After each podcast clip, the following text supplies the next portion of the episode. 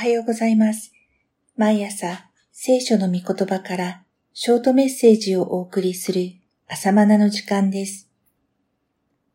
今日の御言葉は、創世記42章16節です。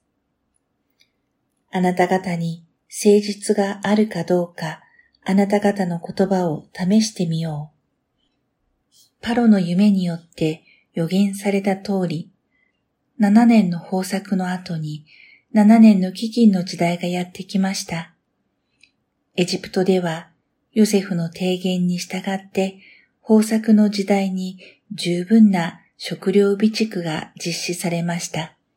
そして飢饉が全地に激しくなったので諸国の人々がエジプトのヨセフのもとに穀物を買うために来たのです。カナンに住むヨセフの兄弟たちも食料調達のためにエジプトのヨセフのもとにやってきました。兄たちは彼がヨセフだと知る由もありませんが、ヨセフには彼らが自分を奴隷商人に売った兄たちであることがわかりました。この時に至ってヨセフはかつて見た夢、兄たちの束がヨセフの束に向かってお辞儀をした夢を思い起こし、その意味を悟ったのです。自分がエジプトに売られ、苦難を経て今日に至ったのはこの時のためであったと。あの時はよくぞ裏切ったな。俺はお前たちが裏切った弟のヨセフだ。見ろ、あの夢の通りになったじゃないか。さあ、食料を得るためにひざまずくがいい。と、憎しみに支配されているなら言いたくなりそうですが、ヨセフはしませんでした。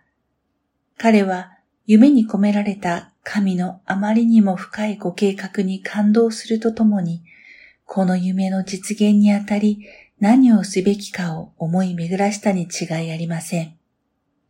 ただ単に出世した自分に兄たちが貸し付く姿を見て、越にいるような高慢さは微塵もありません。それよりも、神が与えてくれた夢に込められた神の栄光を見て賛美せざるを得ませんでした。だからヨセフは、このことで、私は神を恐れますと告白しました。夢が叶った自分を誇るのではなく、神の夢、ビジョンが実現することによって神が褒めたたえられるようにすべきです。注釈です。ヨセフの見た夢は二つ。最初の夢は11人の兄弟たちがヨセフにお辞儀をするというもの。二つ目は父と母と11人の兄弟たちが自分に向かってお辞儀をする内容でした。この時点では末の弟、ベニヤミンが不在であり、10人の兄弟たちです。注釈終わります。そこで、第一の夢の完成に向けて、ヨセフは策を講じました。兄たちにスパイ容疑をかけ、シメオンを人質に取り、この場にいない弟のベニヤミンを連れてこなければならないように仕向けました。こうして兄弟たちの真意を知ろうとしました。兄たちは相変わらず昔のようにいがみ合っているのだろうか、それとも神の家族として愛し合うようになったのだろうか。あなた方に誠実があるかどうか、あなた方の言葉を試してみようとヨセフは問うたのです。この問いかけは神からの問いかけでもありました。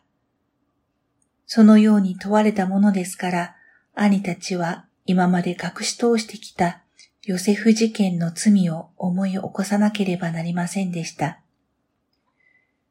21節には、彼らは互いに言った。確かに我々は弟のことで罪がある。彼がしきりに願ったとき、その心の苦しみを見ながら我々は聞き入れなかった。それでこの苦しみに遭うのだ、とあります。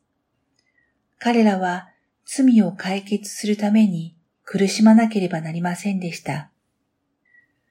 罪の問題を放置しても苦しみが増すばかりです。時間が経過しても本当の解決はありません。解決のためには苦しみが伴います。ただ単に食料を得たいがために兄たちがヨセフにひざまずくのでは夢の真意ではないでしょう。正義をもって罪を悔い改め、神の見前にひざまずくことによって、夢の真意が完成します。兄たちは帰りの道すがら声を震わせながら、神が我々にされたこのことは何事だろうと告白したように、罪を生産しなければならない時がついにやってきたのです。これは神が与えられたビジョン、夢の完成に向かって必ずくぐらなければならないもんです。では、また明日。